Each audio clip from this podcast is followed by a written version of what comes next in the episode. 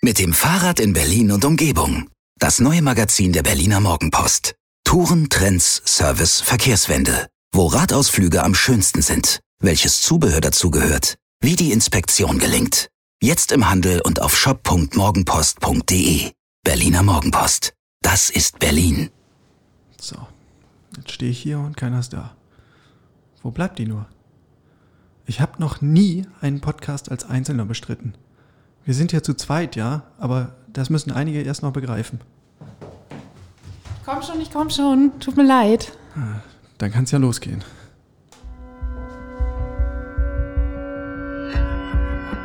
Immer härter. Der Podcast der Berliner Morgenpost. Wie schön, dass du es einrichten konntest, liebe Inga. Ich bin ja lernfähig, Jörn. Und außerdem geht's ja nur im Team, nicht wahr? Ja, nicht wahr? Das ist genau die Frage, ob das bei Hertha BSC schon alle begriffen haben. Und darüber wollen wir natürlich sprechen. Und damit herzlich willkommen zur neuen Folge des Immer Hertha Podcasts. Staffel 3, Folge 35 schon. Mein Name ist Jörn Lange und mir gegenüber steht pünktlich eingeflogen zur Aufnahme meine Kollegin Inga Bödeling. Hallo. Hallo, Jörn. Ja, wir haben natürlich allerhand wieder auf unserem Themenzettel. Wir müssen sprechen über das 2 zu 2 gegen Gladbach, über die Person Personalie Santiago Ascasiba. Da gab es einen Aufreger am Samstagabend noch, beziehungsweise dann am Sonntagvormittag. Wir müssen über das Echo auf die Causa Scholt Petri eingehen und, und, und. Aber lass uns doch mal beim Sportlichen anfangen, liebe Inga. Ein 2 zu 2 gegen Borussia Mönchengladbach. Vor dem Spiel hätte man ja gesagt, nimmt man. Mhm. Jetzt nach dem Spiel mit 77 Minuten in Überzahl ist das nicht mehr ganz so eindeutig, oder? Wie geht's dir denn damit? Ist es ein gewonnener Punkt oder hat Hertha zwei liegen lassen? Mm, ich würde fast echt sagen, es wurden zwei liegen gelassen, weil es war einfach so viel mehr drin, wenn man sich bedenkt, dass man äh, 77 Minuten in Überzahl gespielt hat, dass man einer mehr war. Ähm, und diese zwei Punkte mehr, die wären so wichtig gewesen. Deshalb war es am Ende echt ärgerlich, finde ich. Ja, und Hertha war tatsächlich äh, am Ende des Spiels dann drückend überlegen, muss man sagen, wenn man mal auf die Torschussstatistik schaut. Ich glaube, da war 23 zu 7 oder 8 äh, vermerkt zugunsten von Hertha BSC. Auch äh, hatte Hertha deutlich mehr Ballbesitz, hat mehr Zweikämpfe gewonnen. Also äh, in, in allen äh, messbaren Parametern lagen die Berliner eigentlich vorne. Aber am Ende hat es nur zu einem 2 zu 2 gereicht. Eigentlich ein bisschen wenig Trotzdem muss ich sagen, sehe ich das Glas fast so ein bisschen halb voll. Also ähm, als es in die Pause ging und Hertha äh, trotz Überzahl dann auf einmal hinten lag, ja, und eine Führung verspielt hatte, da dachte ich, oje, oje, äh, mir schwante da schon Böses und das wäre natürlich richtig bitter gewesen, wenn du dieses Spiel in Überzahl dann auch noch verloren hättest. Ähm, ich glaube, das hätte nochmal mächtig an der Psyche und auch am eigenen Selbstvertrauen genagt. So konnte man dann irgendwie zumindest sagen, ey, in der zweiten Halbzeit war vieles besser, ähm, wir haben Gas gegeben und haben immerhin noch einen Punkt geholt. Und Gladbach ist ja auch keine Gurkentruppe, muss man auch sagen. Einmal das und seien wir ehrlich, im Abstiegskampf zählt auch einfach jeder Punkt, egal ob es hätten, Hände hätten drei sein können. So, immer schön positiv. Genau. Paul Dardai gefällt das. okay, dann lass uns die Partie mal ein bisschen aufdröseln. Ähm, es gab ja schon relativ früh einen ersten Aufreger, nämlich die rote Karte gegen Gladbachs Keeper Jan Sommer. Der hat äh, John Cordoba zu Fall gebracht und Schiri Patrick Ittrich hat ohne mit der Wimper zu zucken die rote Karte gezeigt. Wie hast du die Szene gesehen? Völlig berechtigt? Keine Diskussion oder doch fraglich? Ich war auch sofort eigentlich beim Schiedsrichter und dachte mir, als er Richtung Gesäßtasche gegriffen hat, einzig richtige äh, Lösung, weil ähm, es war die klassische Notbremse und ähm, ich meine sogar, äh, Jan Sommer hat nicht, äh, nicht keine Ahnung, keine Widerrede gegeben, kein Veto eingelegt, er hat nicht gemeckert, er stand da einfach nur, hat gewartet, bis der Videoschiedsrichter das bestätigt hat und ist vom Platz gegangen. Und ja. ich finde, alleine die Reaktion hat schon gezeigt, okay, er wusste, dass er da was verbockt hat. War ein relativ verhaltener Protest, das habe ich auch so gesehen. Ein Gladbacher war ja noch mitgelaufen, ich glaube Zacharia, ähm, deswegen war es, glaube ich, in den Augen manch Gladbacher so ein bisschen fraglich, ob äh, Sommer da wirklich jetzt die letzte Instanz war. Außerdem war Cordoba auch ja schon relativ weit links rausgedrängt. Aber ich denke auch ähm, nüchtern und neutral betrachtet eindeutig die Verhinderung einer klaren Torchance und damit geht das in Ordnung. Ja, eigentlich erstmal eine astreine Voraussetzung, äh, wenn du nach 13 Minuten dann plötzlich mit einem Mann mehr dastehst und tatsächlich ging Hertha ja auch kurz darauf in Führung. Ja, tatsächlich. Es war ähm, Santi Ascasiba mit seinem ersten Tor für Hertha. Also ich glaube, du hast es gestern äh, noch gesagt, einen besseren Zeitpunkt hätte er sich kaum aussuchen können. Ähm, und es war eigentlich auch ganz nett rausgespielt. Cordoba ähm, hat vom Strafraum zurückgelegt auf Ascasiba und er hat es dann irgendwie wie so mit so einer kleinen Bogenlampe über den mittlerweile eingewechselten äh, Tobias Sippel ähm, ins, ins Tor befördert. Und äh, ich hatte am Anfang kurz das Gefühl, es ist alles ein bisschen unkoordiniert und un, äh, unorganisiert und dann ist der Ball trotzdem im Tor gelandet. Ja, war ein gutes Ding. Ja, noch leicht abgefälscht, glaube ich, von Christoph Kramer. Ja. Ähm, aber fragt ja keiner mehr nach. aber Santi Ascasiba, der wird sich diesen Tag wahrscheinlich wirklich äh, fett rot im Kalender anmarkern, weil dass der Junge ein Tor schießt, das passiert wirklich nicht so häufig. Ich habe nochmal nachgeschaut. Also als Profi hat er inzwischen 139 Spiele vorzuweisen. Es war jetzt sein erst zweiter Treffer in der zweiten er hat Liga. Halt andere Qualitäten, ja. Ja, ist ja unbestritten. Aber umso schöner, dass er jetzt auch mal Offensivdrang bewiesen hat. Ähm, also in der zweiten Liga für den VfB Stuttgart hat er irgendwann mal geknipst. Ansonsten Essig in dieser Hinsicht. Erstes Bundesligator, erstes Tor für Hertha BSC schöne Geschichte eigentlich. Und er hat ja auch sich wunderbar ekstatisch gefreut mit so einem Sprung, wo man gedacht hat, na okay, wenn Santi Ascasiba in Klammern 1,69 Meter so hoch springt, wie er kann, dann ist er auf einmal doppelt so groß. ähm, war eigentlich ein schönes, ähm, energiegeladenes Momentum. Aber das ist dann plötzlich verpufft. Hertha gibt das Spiel aus der Hand, trotz Führung, trotz Überzahl. Vier Minuten später war es, äh, ich glaube, Alassane Plea, der äh, gegen drei in die, in die Hertha-Hälfte gestartet ist und sich wirklich gegen alle irgendwie durchgesetzt hat und das Ding im, äh, an Schwolo vorbei im Tor versenkt hat, da war ich dann auch irgendwie ein bisschen irritiert und dachte, hu, das war sehr optimistisch verteidigt und äh, sah auch einfach echt nicht gut aus. Ja, also dass äh, der Sportfreund Player Tempo hat, das ist, glaube ich, bekannt und was schlicht gefehlt hat, war irgendwie eine Absicherung. Ne? Hertha hat auf Abseits spekuliert ähm, und Player hatte das bessere Timing, auch im Zusammenspiel mit seinem Vorlagengeber, äh, Markus Thüram. Und der wurde im Mittelfeld halt auch ähm, viel zu halbherzig attackiert. Also Matteo Gendosi ist da so äh, alibimäßig nebenher gejoggt, statt äh, richtig einzusteigen. Und diese ein, zwei Sekunden haben dann gereicht für den Steilpass und den Rest hat Player sehr souverän ähm, erledigt. Da hat man, finde ich, auch ganz gut gesehen, dass äh, all diese Einzelkünstler von äh, Gladbach ja nur, weil sie einer weniger sind, nicht ihr Talent verlieren. Und ja. ein bisschen darauf äh, schien härter zu spekulieren, weil es waren da tatsächlich genau diese Einzelkönner, die dann wirklich ihre Stärken ausspielen konnten. Ja. Paul Dardai war tatsächlich im Nachgang relativ stark verärgert, weil er sagt, ey, das haben wir einfach im Kopf abgeschenkt. Irgendwie haben wir offenbar gedacht, jetzt in dieser Konstellation 1-0 vorne und ein Mann mehr, da haben wir es vielleicht schon im Sack. Ähm, und äh, das, das hat ihn wirklich aufgeregt. Er hat von Naivität gesprochen.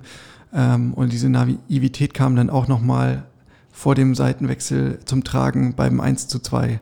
Da gab es äh, eine tolle Gladbacher Kombination, muss man sagen, über zwei Personen und drei Stationen, zack, zack, durchkombiniert äh, in den Berliner Strafraum. Und ja, da dreht sich Niklas Stark als Abwehrchef um, ähm, fährt das Bein aus und trifft Tyram, der geht zu Fall.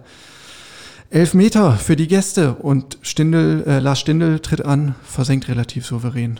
1 zu 2 dann. Und dann stehst du da als Hertha BSC und musst das ja auch erstmal verkraften. Ähm, ja, hast dich gerade irgendwie vor aller Augen quasi zum, zum Deppen des Spieltags gemacht, hattest alle Karten in der Hand und hast sie einfach denkbar schlecht ausgespielt.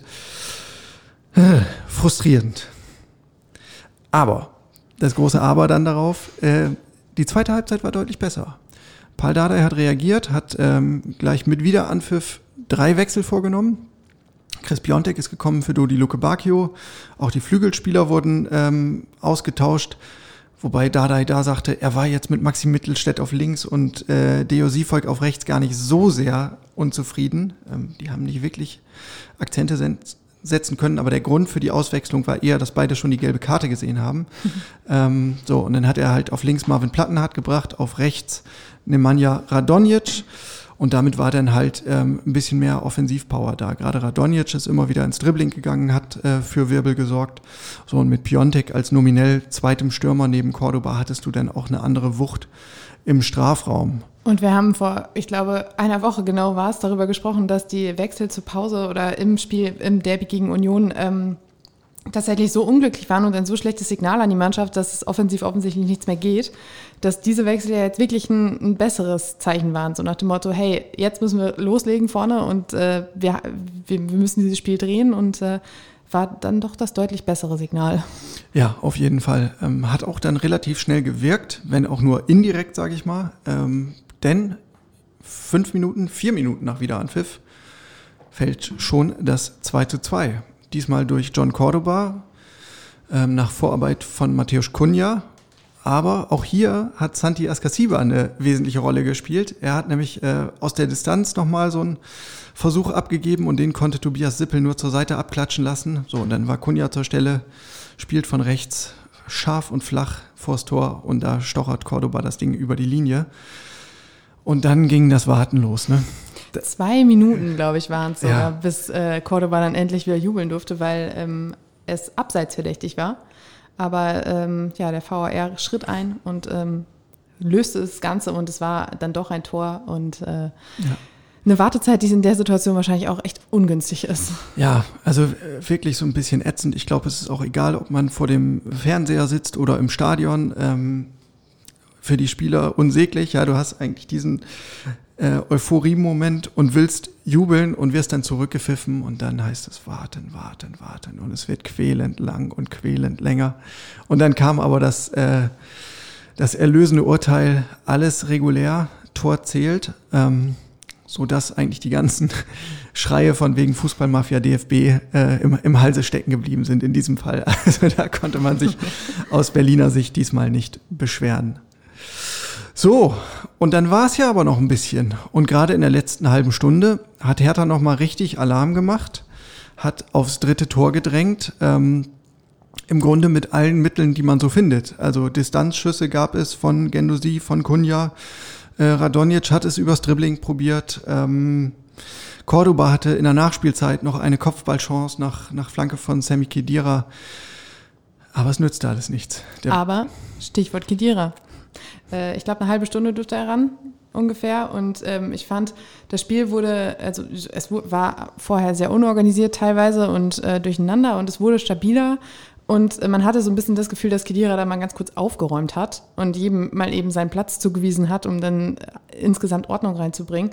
Und dann funktioniert das mit der Offensive halt auch einfach besser. Das war schon, war schon einfach eine nette Entwicklung zu sehen, äh, die es mit ihm, die mit ihm kam.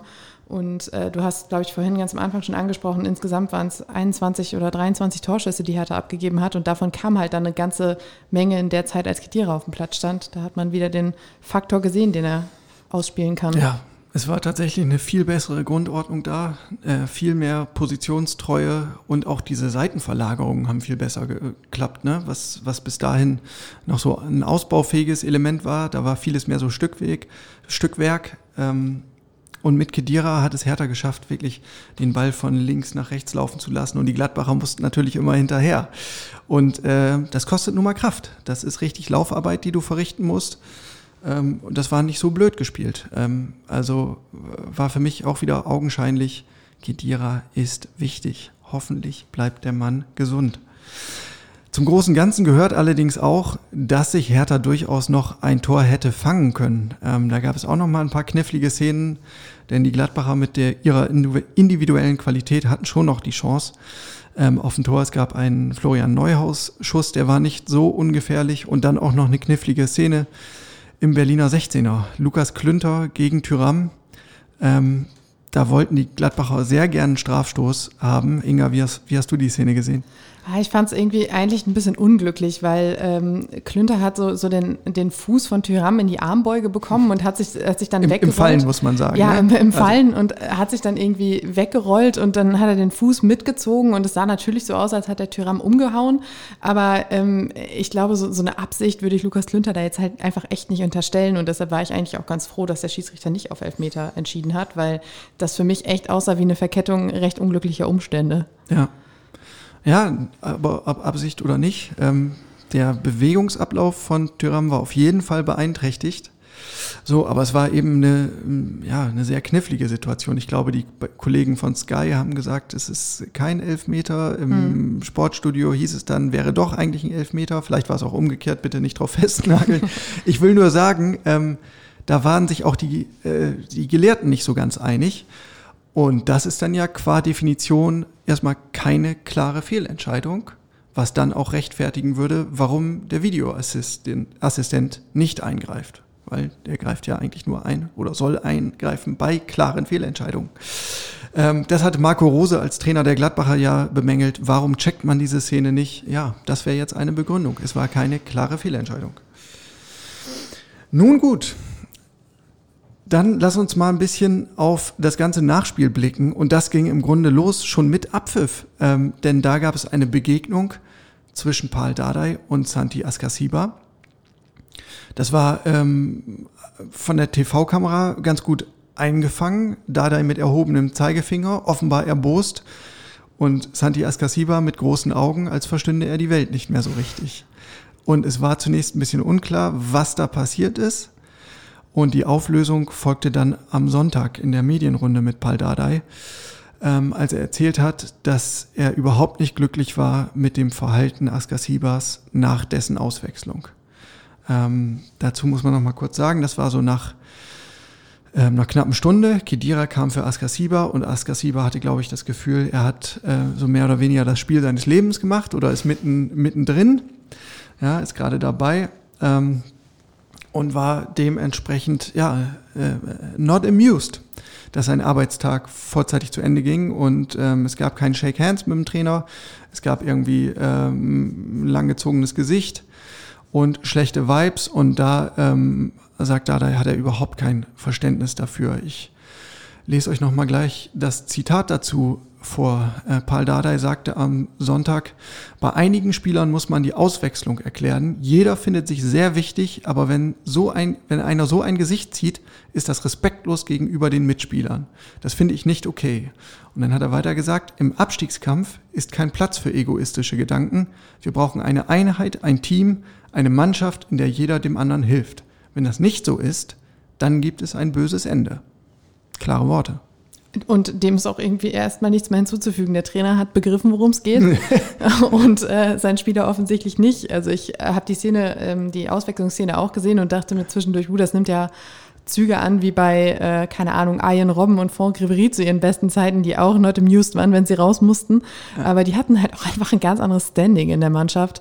Und äh, ich, mein erster Gedanke war halt auch, es ist halt echt hart egoistisch, da so eine Show abzuziehen, äh, wenn die Mannschaft, vor allem wenn es irgendwie 2-2 steht, also und die Mannschaft irgendwie jetzt, äh, ja, gewinnen müsste eigentlich, um im Abstiegskampf ein bisschen Luft zu kriegen. Und äh, dann machst du da so eine One-Man-Show draus. Das ist echt der falsche Zeitpunkt.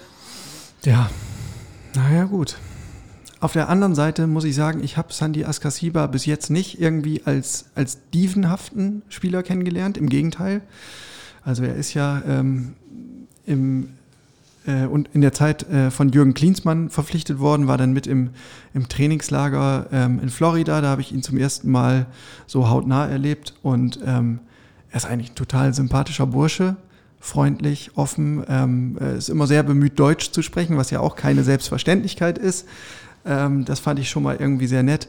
Und so als Typ ähm, sehe ich ihn auch immer sehr gern im Training, weil er erstens auch bei Minusgraden immer mit kurzärmlicher, oh.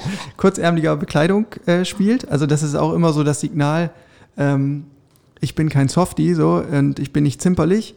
Und dann kommt halt irgendwie seine Spielweise dazu, also dieses Terrierartige, ja, mit 1,69 Meter ist er ja so ein kleiner, wuseliger Typ, unglaublich äh, flink am Boden und unglaublich leidenschaftlich und ja auch so ein, so ein Badass-Typ. Das hat man ja im, im Derby auch nochmal erlebt äh, mit seiner Beleidigung gegen Nico Schlotterbeck. Also Santi Askasiba macht keine Gefangenen, ähm, aber das ja eigentlich immer so im Sinne des Teamspielers, also so als, als großer Ego-Trip-Fahrer ähm, habe ich ihn eigentlich bis jetzt noch gar nicht erlebt und eigentlich möchtest du ja auch einen Spieler, der total sauer ist, wenn er vom Platz muss. Also das muss ja ein Stück weit auch der Anspruch jedes einzelnen Profis sein, zu sagen, ich will immer spielen. Das stimmt. Ähm, auch das, was du gesagt hast, so dass er eigentlich als total sympathischer Typ rüberkommt und du das noch nie bei ihm gesehen hast. Aber er hat halt auch noch nie eine so krass tragende Rolle gespielt wie jetzt im, im, Spiel gegen Gladbach, wo er einfach wirklich mit seinem Tor und auch mit der Torbeteiligung beim 2 zu 2 irgendwie echt mitentscheidend war. Ähm, und mm, ich hatte so ein bisschen das Gefühl, dass ihm das vielleicht schon offensichtlich sehr, sehr schnell kurz zu Kopf gestiegen ist und er sich dann dachte so, ja, aber warum soll ich denn jetzt raus? Ich bin doch hier der, der das Spiel macht. Ähm, die Aktion ist ja auch überhaupt nicht gut angekommen bei seinen Mitspielern. Kedira hat sich ja äh, auch noch dazu geäußert, also jetzt nicht explizit äh, auf Askasiba, glaube ich, sondern einfach so relativ ähm, allgemein. Aber das ist genau das, was wir am Anfang ja schon angedeutet hatten. Er hat gesagt, ich habe noch nie ein Fußballspiel durch einen Einzelnen gewonnen. Wir sind zu elf und das müssen einige noch begreifen. Und ähm, da war eigentlich relativ schnell klar, an wen das adressiert war. Und ähm, es ist halt wirklich so, dass du im Abstiegskampf keine Feingeister, keine, keine Einzelkönner brauchst. Du brauchst halt wirklich Kampfschweine. Er hat offensichtlich die Anlagen, wenn ich, wenn ich das höre, was du gerade erzählt hast, aber offensichtlich auch trotzdem noch so, so kleine egoistische äh, ja, Züge, die sich da eingeschlichen haben. Ja, und ich glaube, vor allen Dingen ging es Paul Dardai auch darum, so ein, so ein ähm, sehr klares Zeichen zu senden ne, an die Mannschaft, weil es da wirklich um etwas Übergeordnetes geht, um den Teamgedanken ähm, und dieses ähm, Verständnis, hier kann es keinen Platz geben für irgendwelche Ego-Trips. Und das ist ja auch das, was du was du auf dem Platz gesehen hast, ähm, gar nicht mal so sehr bei Askasiba, sondern bei den üblichen Verdächtigen, sage ich mal. Weil äh, in, der, in der ersten Halbzeit, äh, bei dem, was nach der Führung passiert ist, da war halt wieder so dieser, dieser äh, kleine Ich-AG-Alarm unterwegs bei Hertha, dass viele ihr eigenes Süppchen gekocht haben und einfach zu sehr immer nur mit sich selbst beschäftigt waren und nicht das große Ganze gesehen haben. Und ähm, insofern war ja, Askasibas Verhalten bei der Auswechslung denn auch so, so ein bisschen das Spiegelbild der Performance auf dem Platz. Wobei man ja sagen muss, in der zweiten Halbzeit war es, war es besser und da gab es andere ähm, Defizite. Ähm, aber ich finde, wenn, wenn Sammy Kedira sowas sagt, ähm, und die, du hast es ja richtig gesagt, ähm, die, die, dieser Satz, der war jetzt nicht in erster Linie gegen Askasiba gerichtet, sondern ähm, hat sich mehr auf das Team bezogen, auch auf, äh, auf Wille und Zielstrebigkeit über 90 Minuten, das hat er auch nochmal explizit angesprochen ähm, dann sollte man ruhig zuhören. Also Sami Khedira ist 34, ähm, hat, was weiß ich, über 500 Pflichtspiele in den Knochen ähm, bei zig Clubs in verschiedenen Ländern. Der weiß, wie das funktioniert. Ähm, und ich finde es ehrlich gesagt so ein bisschen schockierend, dass es immer noch diese, ja, diese Nebengeräusche und diese Störgeräusche gibt bei Hertha, weil das Thema ist ja Ewigkeiten bekannt. Das war schon unter Labadia immer ein Punkt. Ähm, und Paul Dardai und Zecke Neuendorf haben gesagt, in den acht Wochen oder es sind ja jetzt bald drei Monate, die sie da sind, äh, arbeiten sie fast mehr am Teamgefüge, am Wir-Gefühl, als dass sie an fußballerischen Inhalten arbeiten. Aber es scheint noch immer nicht wirklich verinnerlicht worden zu sein. Ich fand's, äh, du hast gerade ja auch das, das Chaos und oder dieses unkoordinierte Spiel in der ersten Halbzeit angesprochen. Ich finde, dass da sah man dann halt auch, dass ähm, einfach unglaublich viel an diesem Mannschaftsgefüge gearbeitet wird und sobald sich die Situation ändert, fällt es irgendwie wieder auseinander. Also ich meine, Dada hat gesagt, ähm, wir sind mit der Führung nicht klargekommen. Das finde ich auch schon sehr bezeichnend, weil wozu spielst du Fußball? Also du möchtest ja irgendwann in Führung gehen, um zu gewinnen. Und ich finde auch der Platzverweis hat am Anfang überhaupt nicht äh, härter an die Karten gespielt. Es, es war unordentlich, es war ähm, unkoordiniert. Sie wussten überhaupt nicht, was sie mit dem, mit dem Platz irgendwie anfangen sollen. Und ich finde, das ist ja irgendwie exemplarisch dafür, dass du dieses, dieses Mannschaftsgefüge irgendwie zusammen gebaut hast, wirklich mühsam. Und es fällt halt sofort auseinander, wenn sich irgendwas ändert, wenn sich die Umstände ändern. Und das zeigt ja irgendwie, dass das echt ein fragiles, ja, ein fragiles Kartenhaus ist, was da ja. noch steht. Und es fehlt nach wie vor an den Leadertypen. Also das habe ich auch nochmal beobachtet, so um die 30. Minute herum. Da stand Paul Dardai an der Seitenlinie ähm, und hat laut aufs Feld gerufen, und zwar explizit an Niklas Stark, du musst die jetzt dirigieren. Du musst dafür sorgen, dass die ihre Position halten. Ähm, bis das bei Stark angekommen ist, hat es erstmal ein Weilchen gedauert und bis Stark sich dann bemerkbar gemacht hat und äh, laut nach vorn gerufen hat, so dass es alle geschnallt haben, hat es auch nochmal wieder gedauert. Ähm, aber das zeigt einfach, von, von selbst passiert das halt noch nicht. Ähm, da muss vielleicht noch mehr von Stark selbst kommen, zum Beispiel als Kapitän und Abwehrchef. aber vielleicht braucht es auch einfach ähm, besser gespitzte Öhrchen bei allen anderen. Ja, und dass man nicht immer erst vier Ansagen machen muss, ehe eine Botschaft verinnerlicht wird, sondern vielleicht reicht auch eine. Also da ist auf jeden Fall noch Luft nach oben. Ähm, jetzt ist es mir auf jeden Fall nochmal ein Anliegen, den Santi Askasiba hier nicht zum Sündenbock abzustempeln. Also, dass Hertha dieses Spiel nicht gewonnen hat, das lag ja nicht an ihm, äh, weiß Gott nicht. Er, er war an beiden Toren beteiligt. Ähm, er hat auch sonst sich wieder reingehauen, ähm, wie, es, wie es eigentlich nur wenige tun. Er hat ähm, auch sonst noch ein paar gute Aktionen nach vorne gehabt. Trotzdem ähm, hat Paul Dardai den Wechsel auch mit spielerischen Komponenten begründet. Also er hat ganz klar gesagt, ich brauche dann bei diesem Spielstand und nach einer Stunde keinen Sechser mehr, der sich zurückfallen lässt und den Spielaufbau irgendwie in der Dreierkette gestalten will, der noch eine Pirouette extra dreht. Ähm, ich brauche da Druck und den hat Askasiba halt nicht entfaltet oder zumindest nicht ja, strategisch und mit System, sondern wenn, dann ist er mal als Ausreißer so mit nach vorne geprescht aber sowas wie diese Seitenverlagerungen, über die wir vorhin schon gesprochen haben, das hat er halt nicht hinbekommen. Ne? Er hat nicht die Anspielstationen auf den Außenbahnen registriert und hat das Spiel damit auch eindimensional gemacht, was es den Gladbachern dann relativ leicht gemacht hat. So, und ähm, das muss dieser Spieler, finde ich, dann auch ganz klar akzeptieren, wenn er runtergenommen wird, dass man sagt, okay, ich habe bis hier ein geiles Spiel gemacht und ähm, jetzt komme ich vielleicht gerade nicht mehr weiter, lass auch einen anderen ran. Und dann ist das auch in Ordnung. Die Frage ist ja jetzt auch, was, was jetzt mit ihm, ihm passiert danach. Ne? Also es kann natürlich gut sein, dass er jetzt irgendwie so richtig bockig wird und sagt, hey, sehe ich gar nicht ein, weil ich habe ein geiles Spiel gemacht und äh, was, ihr, was ihr mir jetzt hier sagt, das, das finde ich einfach nicht. Oder aber er ist einsichtig und versteht auch vor allem vielleicht dadurch, dass Kedira da auch nochmal was zu gesagt hat, wer weiß, vielleicht hat er sich auch nochmal vor die Mannschaft gestellt und, und ähnliches gesagt ähm, und dann wirklich sieht, okay, ich muss mich jetzt unterordnen und ich muss mein, mein Können irgendwie in den Dienst der Mannschaft stellen, dann kann es nämlich echt sein, dass es auch noch zum Positiven umschlägt, weil ähm, du hast es vorhin schon angesprochen, äh, Kedira ist auch ein, ein, kleiner Wackelkandidat, einfach weil er verletzungsanfällig ist. Und äh, sobald er ausfällt, könnte Askasiba ja noch extrem wichtig werden. Du sagst es. Und auch das mag ich mir gar nicht so richtig ausmalen. Ähm, aber es ist ja kein, kein absurdes Szenario. Also, äh, Grundsetting, wenn andere Kandidaten fit sind, ist Askasiba nicht erste Wahl. So, äh, denn spielt im Zweifel Kedira oder Luka Toussaint. Und bei Kedira weiß natürlich jeder Gegner ganz genau, wie wichtig der für Hertha sein kann. Ähm, und der Gegner weiß auch, wie verletzungsanfällig der Mann ist. Und in so einem Spiel wie jetzt am nächsten Sonntag gegen Mainz, da wird es halt zur Sache gehen. Und da gibt es auch auf die Knochen. Und es ist ja nicht ähm, nach, nach dieser Verletzungsgeschichte von Kedira absurd anzunehmen, dass der sich vielleicht wieder verletzt und nicht weitermachen kann. Und dann brauchst du vielleicht Händering, diesen Santi Askasiba, der im Abstiegskampf als, als Fighter irgendwie vor der Abwehr aufräumt. Und es ist, ja, es bleibt eigentlich wirklich nur zu hoffen, dass er ähm, diese Kritik jetzt annimmt, ja, und nicht irgendwie auf, auf Bockigkeit umschaltet und sagt, ähm, ist nicht mehr mein Bier, ist nicht mehr mein Business, aber ich traue ihm das alle mal zu. Aber ich finde, es lohnt auch immer noch mal so, sich in die, in die Sicht des Spielers hineinzuversetzen. Ja, er wurde damals von Jürgen Klinsmann verpflichtet, ähm, der ihn unbedingt haben wollte. Klinsmann hat ja in höchsten Tönen geschwärmt, gesagt, einer der besten Sechser der Bundesliga und das wird, das wird die rechte Hand von Lionel Messi in der argentinischen Nationalmannschaft, der hält ihm den Rücken frei und äh, Marktwert geht durch die Decke, sollt ihr mal sehen. Und Askasiba hat natürlich gedacht, geil, Jürgen Klinsmann setzt total auf mich und ich wechsle zu Hertha und hier ist das Windhorst-Geld und jetzt geht's richtig ab. Und am Ende des Tages ähm, hat er halt mit Verletzungsproblemen zu kämpfen gehabt. Und wenn er fit war, ja, war er auch in den seltensten Fällen in der Startformation. Das ist natürlich alles ganz anders, als er sich das vorgestellt hat.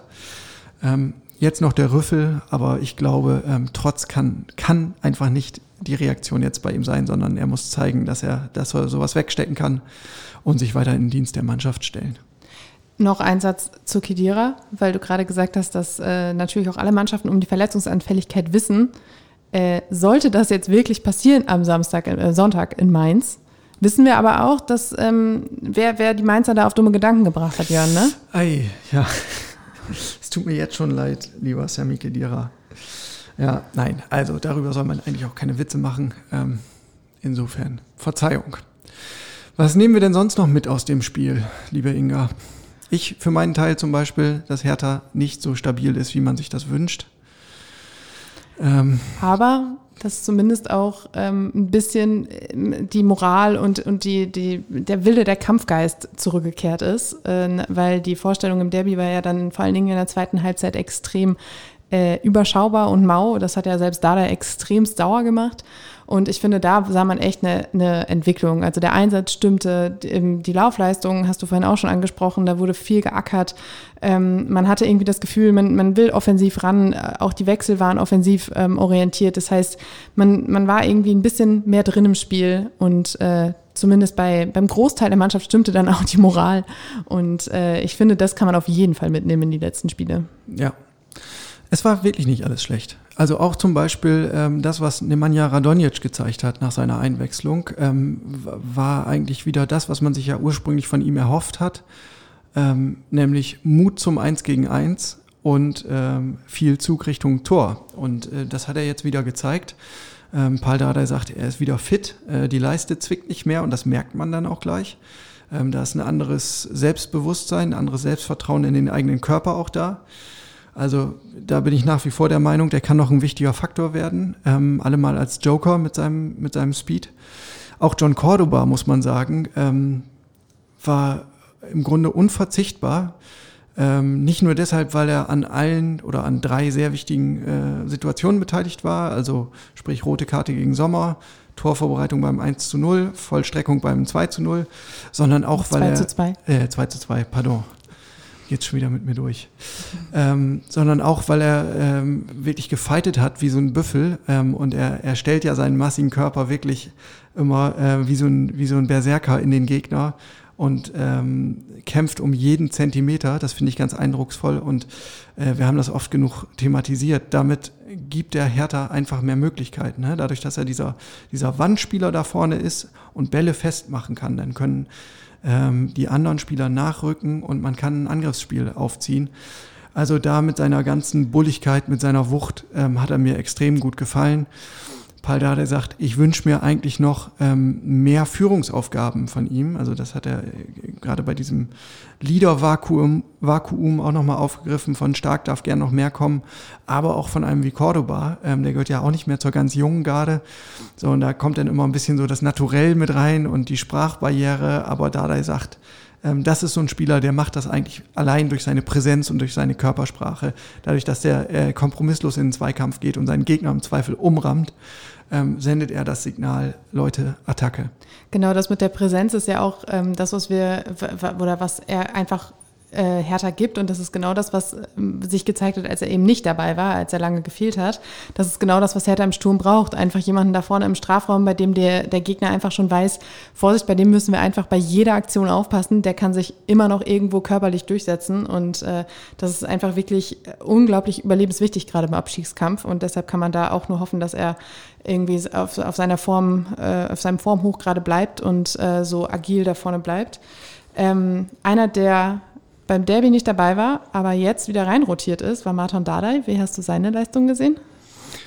Ja, es tut mir leid, dass ich das äh, also nochmal wieder auf diese Schiene äh, abdriften muss, aber der Trainer hatte mal wieder recht. Ähm, er hat ja gesagt, uns hat die Spieleröffnung von Martin Dardai gefehlt, auch seine, seine ähm, gefährlichen langen Bälle. So, und das war halt seine Vorbereitung, die die rote Karte von äh, Jan Sommer provoziert hat. Sein langer Ball, das war ordentlich und ähm, defensiv äh, kann man ihm nicht wirklich was vorwerfen. Ähm, am hö höchstens noch äh, diese Szene beim 1 zu 1, ähm, wo er eben auch nicht gut absichert, aber da ist eigentlich Niklas Stark derjenige, der die Linie dirigiert, die letzte. Also, und dann ist er mit allem hinterhergegangen, was er hatte und Martin Dade ähm, ist hinter, hinter dem Player nicht mehr hergekommen, aber das kann man ihm nicht wirklich ankreiden. Ähm, so, und diese, dieser Pass, der war, der war super. Ich, ich fand es recht überraschend, dass er wieder zurückrotiert ist in die Startelf, weil er ja tatsächlich jemanden wie Jordan Torunariga verdrängt hat, der in der letzten Saison gefühlt irgendwie oder jetzt auch in der Hinrunde gefühlt irgendwie gesetzt war.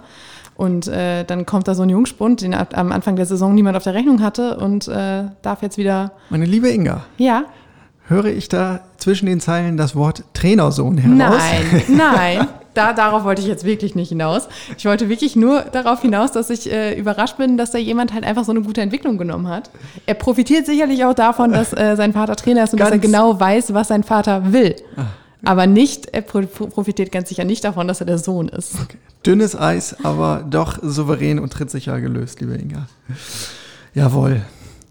Ja, und äh, also eine Sache muss man ja auch noch mal, äh, auch wenn es schmerzt, ähm, ein bisschen gedanklich hin und her bewegen, nämlich dass die Konkurrenz Boden gut gemacht hat in Form von Arminia Bielefeld. Ähm, selbst Schalke hat gewonnen. Selbst, selbst Schalke hat gewonnen.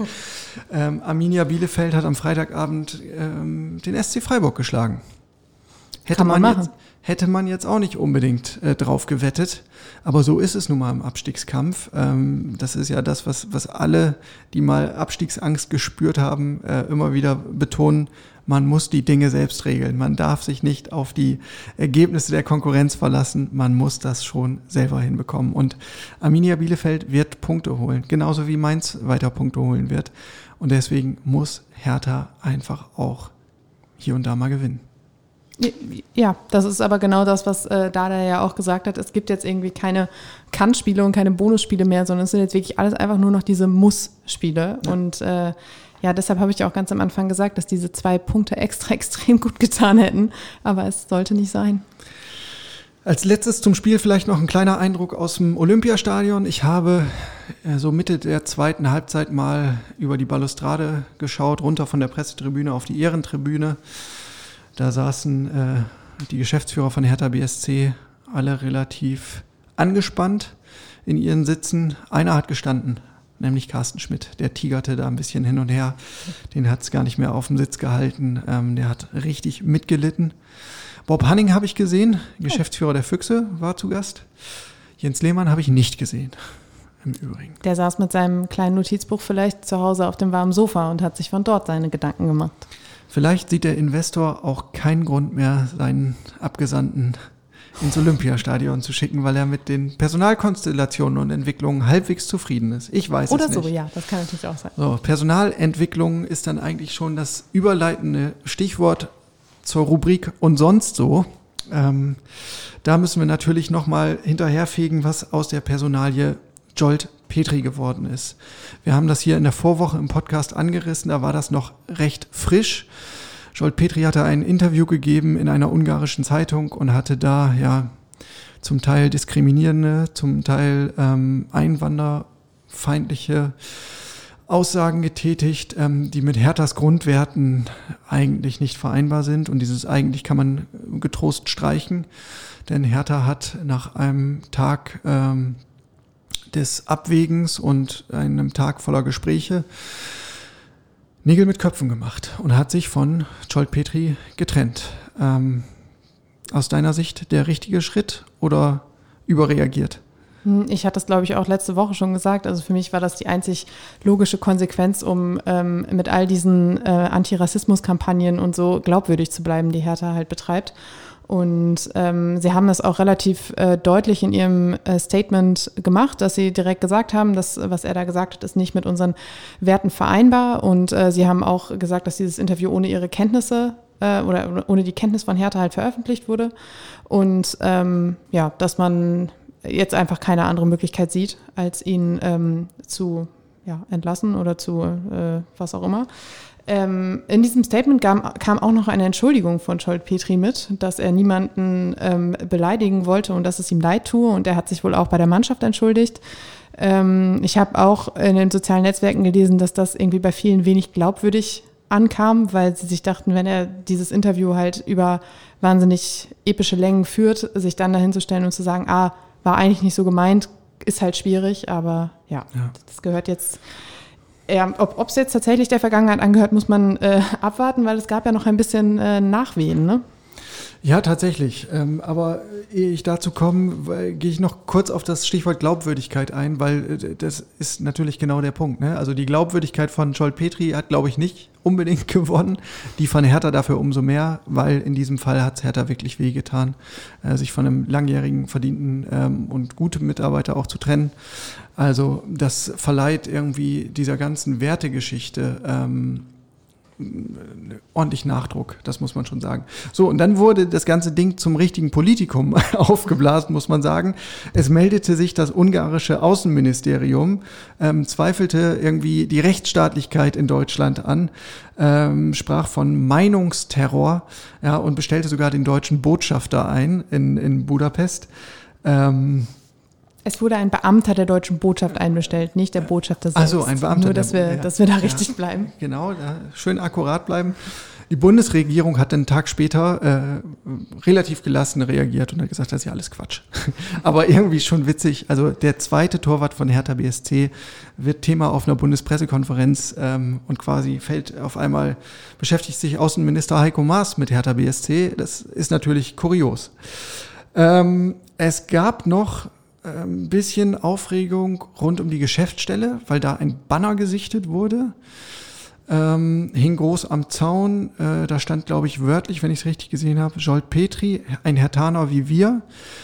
Das ist ja eine Aussage, ähm, die kann man so und so auslegen. Ähm, zum einen vielleicht einfach äh, als authentisches, äh, aus, authentisch, als authentische Vereinstreue und Vereinsliebe. Auf der anderen Seite könnte man natürlich auch denken, ähm, diese Hertaner, die das, diese vermeintlichen Hertaner, die das da aufgehängt haben, wollen sich ähm, mit den Aussagen von Scholt-Petri solidarisieren. Das ist, wäre natürlich sehr schwierig. Dann, liebe Inga. Ein kleiner Nachtrag noch, ehe in, ähm, in den sozialen Netzwerken und sonst wo Aufregung äh, herrscht. Jörn meinte natürlich, dass der äh, Torwarttrainer zum äh, Thema beim Außenministerium wurde und nicht der zweite Torhüter. Ja, nicht, dass da nachher um gedacht Gottes. wird, äh, was ist mit Alexander Schwolo und Rüne, Rüne Jahrstein los. Nur, Ja. dass das äh, alles richtig ist. So, und jetzt, wo Scholt Petri weg ist, wer ist jetzt da? Es ist nicht Gabor Kirai geworden. Arne Friedrich als Sportdirektor hat sich äh, um die Hertha-Legende bemüht. Paul Dardai hat sich um die Hertha-Legende bemüht. Zecke Neuendorf hat sich um die Hertha-Legende bemüht. Aber die Hertha-Legende konnte nicht. Die hat so nicht. viel zu tun in der Heimat, habe ich gelesen. Ein Hotel, ein, keine Ahnung, ein Sportclub.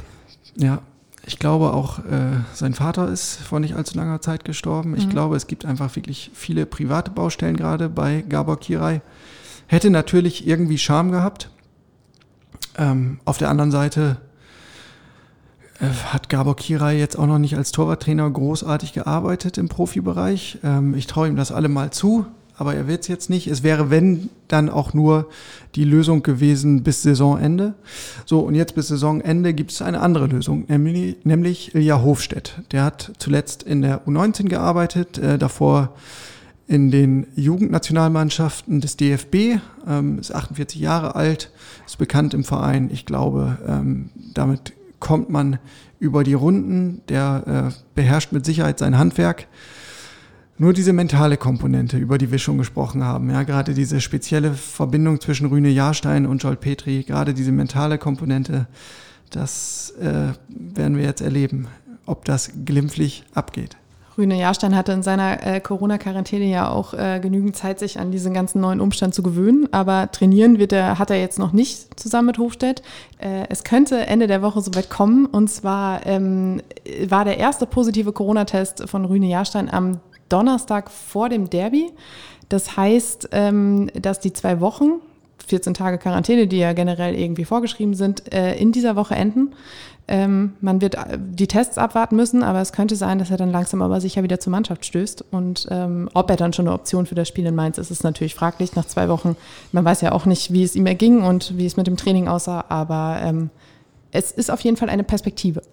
Es ist eine Perspektive. Wenn ich einen Tipp abgeben sollte, würde ich sagen, Alexander Schwolo bleibt erstmal noch. Ja, aber es wird so oder so ein heftiges Spiel. Sonntag 18 Uhr in Mainz. Ähm, Paul Dardai hat schon gesagt, schön wird das nicht. äh, fand ich sehr bezeichnend. Also er hat antizipiert sehr viele Zweikämpfe, sehr viele ähm, Abnutzungsduelle, wenig fußballerische Komponenten. Ähm, deswegen will er das Training auch so gestalten, dass alle richtig eingeschworen sind und eingestellt sind darauf, ähm, dass es knallen wird am Sonntag. Ich erinnere mich äh, irgendwie zwangsläufig an meinen letzten Ausflug nach Mainz. Das war damals noch unter Ante Czovic. Ich glaube, Mainz war Tabellenletzter und die Schießbude der Liga. Und Hertha hat es geschafft, äh, in Mainz zu verlieren. Und danach Jawohl. war eine Riesenparty am Mainzer Bahnhof. Gefeiert von den Hertha-Fans, die äh, schon von der zweiten Liga sangen.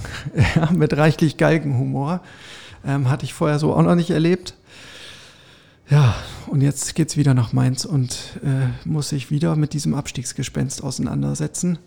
Und die Mainzer sind ja bekanntlich nicht so schlecht drauf. Also wir haben jetzt gerade das Dilemma, dass die parallel zu unserer Aufzeichnung spielen gegen Köln. Direktes äh, Duell unten im Tabellenkeller. Aber wenn man sich so die Rückrunde bis hierhin anschaut, dann muss man feststellen, hoppla, das fünftbeste Team in der zweiten Saisonhälfte ist Mainz 05. Die haben ja einen Trainerwechsel durchgeführt, äh, haben auch sonst in der sportlichen Führung nochmal ordentlich durchgewischt. Äh, jetzt ist man wieder mit Christian Heidel unterwegs, mit Martin Schmidt als Sportdirektor, glaube ich. Äh, Ich bin mir da nicht ganz sicher bei dem Posten. So, und mit Trainer Bo, Svensson. Und seitdem ähm, ist diese Mannschaft halt auf dem besten Weg, äh, sich da rauszuarbeiten aus dem Tabellenkeller. Und ein Spiel gegen Hertha ähm, könnte dann aus Mainzer Sicht natürlich der große Wurf werden. Ich hätte noch einen Punkt, der Mut macht und einen Punkt, der weniger Mut macht. Welchen möchtest du zuerst hören? Na, den Mutmacher natürlich. Okay, Vladida Rida kommt zurück. Zumindest eine personelle Option. Er hat seine Sperre nach der roten Karte abgesessen und darf wieder mitmachen. Den habe ich noch einen positiven für dich. Noch ein? Luka Toussaint kommt auch zurück. Ja, guck mal, sind schon zwei. Möchtest du denn jetzt? Jetzt bist du bestens vorbereitet auf den negativen. Und zwar liegt der letzte Sieg in Mainz schon fast sechs Jahre zurück. Mehr als sechs Jahre. Mehr als sechs Jahre. Ja. Und zwar war er im Februar 2015. Ähm, das war tatsächlich das erste Spiel von Pardadei Ja, als Trainer. Spiel 1 unter Dardai, da war ich auch vor Ort. Ähm, Tore von Jens Hegeler und Roy Behrens. Die Älteren unter uns werden sich erinnern. Meine Herren, waren das Zeiten.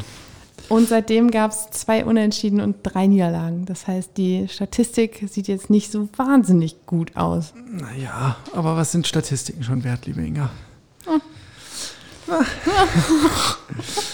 Also nochmal zum Einschwören. Ähm, jetzt, wenn wir das Köln-Spiel, das können wir einfach noch nicht wissen, seht es uns nach. Äh, ausklammern waren die letzten vier Partien bei den Mainzern ein 0 zu 0 gegen Schalke. Das ist ja eigentlich eine Niederlage, wenn man mal ehrlich ist. Definitiv. Dann ein 1 zu 0 gegen Freiburg, 2 zu 1 gegen Hoffenheim, 1 zu 1 gegen Bielefeld. Also, ich glaube, das wird knüppelharter Abstiegskampf.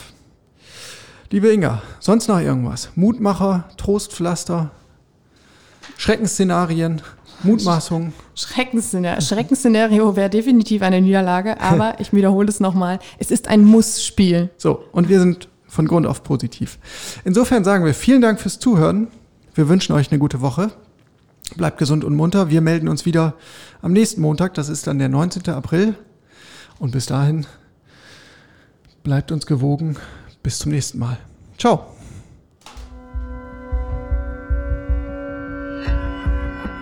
Immer härter. Der Podcast der Berliner Morgenpost.